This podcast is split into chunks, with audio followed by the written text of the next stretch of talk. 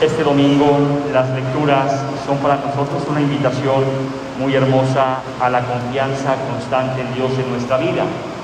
Vemos en la primera lectura del libro de Job cómo Job de alguna manera se acerca a Dios a reclamarle. Y es la actitud que muchas veces tenemos nosotros hacia Dios. Malamente nos acercamos a reclamar, nos acercamos a exigir, nos acercamos a pedir explicaciones de aquello que no entendemos. Sin embargo, Dios poco a poco irá conduciendo a Job a recapacitar y a darse cuenta de que todo lo que sucede en nuestra vida no siempre es porque Dios lo quiere. Dios puede permitir cosas, puede permitir situaciones, pero no todo lo que nos pasa es porque Dios lo quiere. No podemos vivir siempre echándole la culpa a Dios de todo aquello que nos sucede. Y el Evangelio nos ilumina también respecto a esta situación. El Evangelio es de alguna manera la escena de la vida. No sé si alguna vez ustedes han estado encima de una barca, en alguna presa, en algún lago, en algún río, y experimentan una cosa cuando te subes a una barca, que es la inseguridad. ¿Por qué? Porque al no estar sobre el piso, sobre algo firme, pues la barca se tambalea con el viento, con las olas, con el agua, te sientes inseguro, experimentas un cierto aire de miedo. Y esto es lo que los discípulos experimentaron en aquella barca. Y los discípulos eran conocedores del mar, se dedicaban a pescar en aquel mar de Galilea, se dedicaban a pescar y conocían las olas, conocían los vientos, conocían las corrientes del lago. Sin embargo, aquel día sintieron miedo. Tanto miedo que empezaron a gritar y entre los gritos y el susto se dieron cuenta de una cosa, de que el maestro estaba durmiendo y se acercan a despertarlo y le dicen, ¿no te importa que nos hundamos? A veces a nosotros nos falta un poquito también, igual que los discípulos, más confianza en Dios.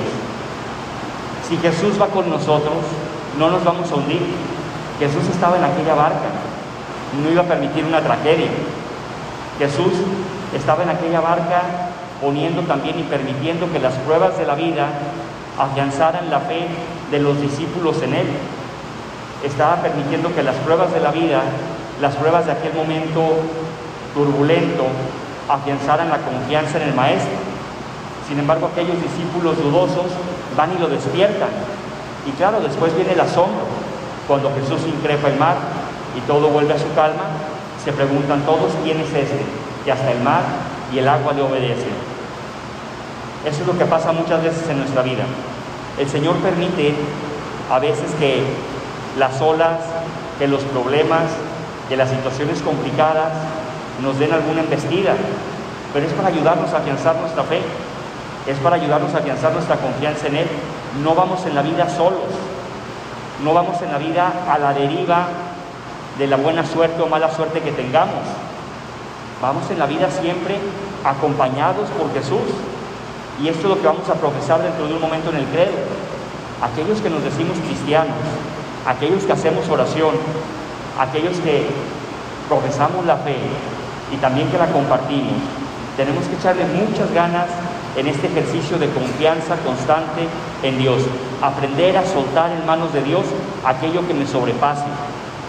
Aprender a dejar en manos de Dios esas olas que a veces no puedo detener o acomodar.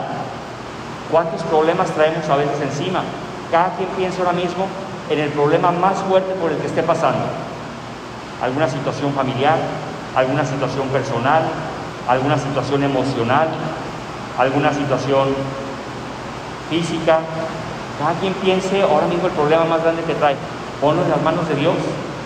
Haz ese ejercicio de abandonarte a las manos de Dios y verás cómo el Señor posiblemente te va a permitir que sigas pasando esa circunstancia, pero se va a levantar y va a decirle a las olas que se calmen.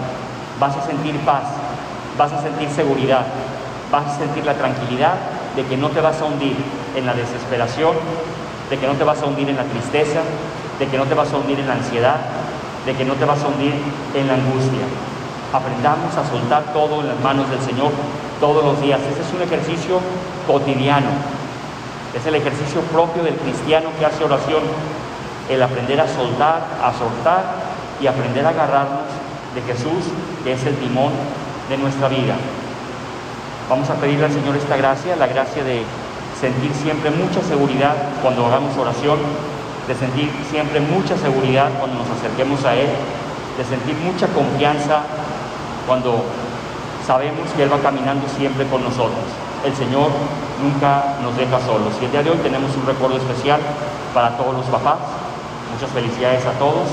Vamos a encomendarlos y pedirle mucho a San José en este año dedicado a San José, que los siga ayudando en su labor de padres, que los siga ayudando también a ser reflejo de San José en sus hogares. Ponemos también en esta Eucaristía a todos aquellos papás difuntos, agradecemos también el don de su vida y el esfuerzo que hicieron también por formar familias.